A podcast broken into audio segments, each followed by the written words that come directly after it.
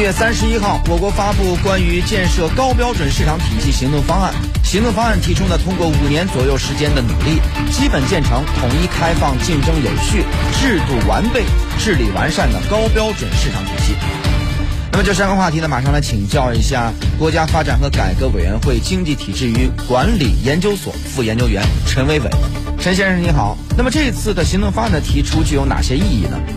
总的来说呢，行动方案的出台有三个方面的重要意义：一是通过实施高标准市场体系建设行动。呃，完善市场体系的基础制度，呃，营造公平的竞争环境，健全市场监管等，将疏通市场堵点，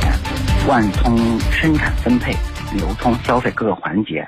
畅通市场内外循环，形成国内统一大市场，为构建新发展格局提供基础支撑。二是通过实施高标准市场体系建设行动，完善产权制度，强化竞争政策基础地位，促进要素自主有序流动等。将有助于充分激发市场主体的活力和创造力，使各种的这个要素资源向先进生产力集聚，为我国经济高质量发展提供动力。三是通过实施高标准市场体系建设行动，更加强调制度的完备性，更加强调公平竞争，更加强调政府维护市场秩序的重要性，进一步理顺政府和市场关系，有助于加快完善社会主义市场经济体制。嗯，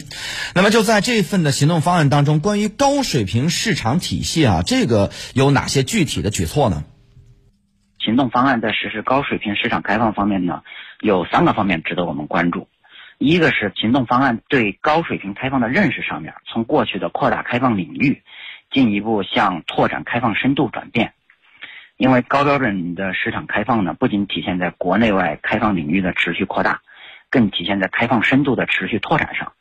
二是，在开放领域方面呢，继续加大力度，提出了有序扩大金融服务业、社会服务业的市场开放。在扩大金融服务业方面呢，包括支持社会资本进入金融服务业，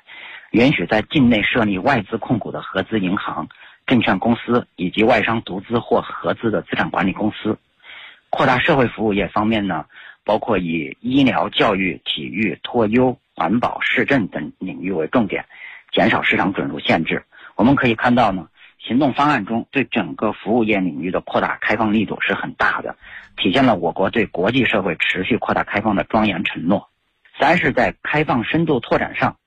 推动向制度性开放转变。一方面呢，要求促进内外贸法律法规、呃监管体制、经营资质、质量标准、检验检疫、认证认可等方面要衔接。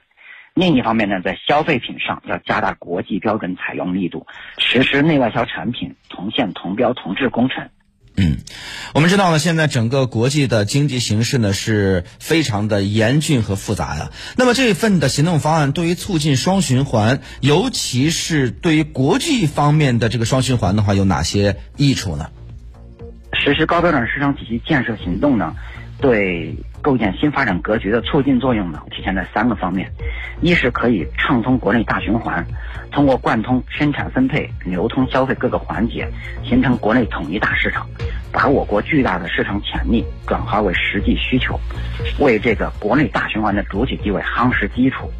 第二是可以利用国内超大规模市场优势，培育我国本土企业做强、做优、做大。推动国产装备和技术的迭代升级，为我国参与重塑全球竞争格局提供支撑。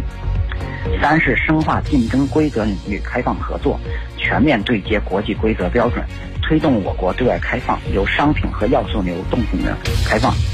向规则等制度性开放转变，进而在更高层面畅通国内国际大循环。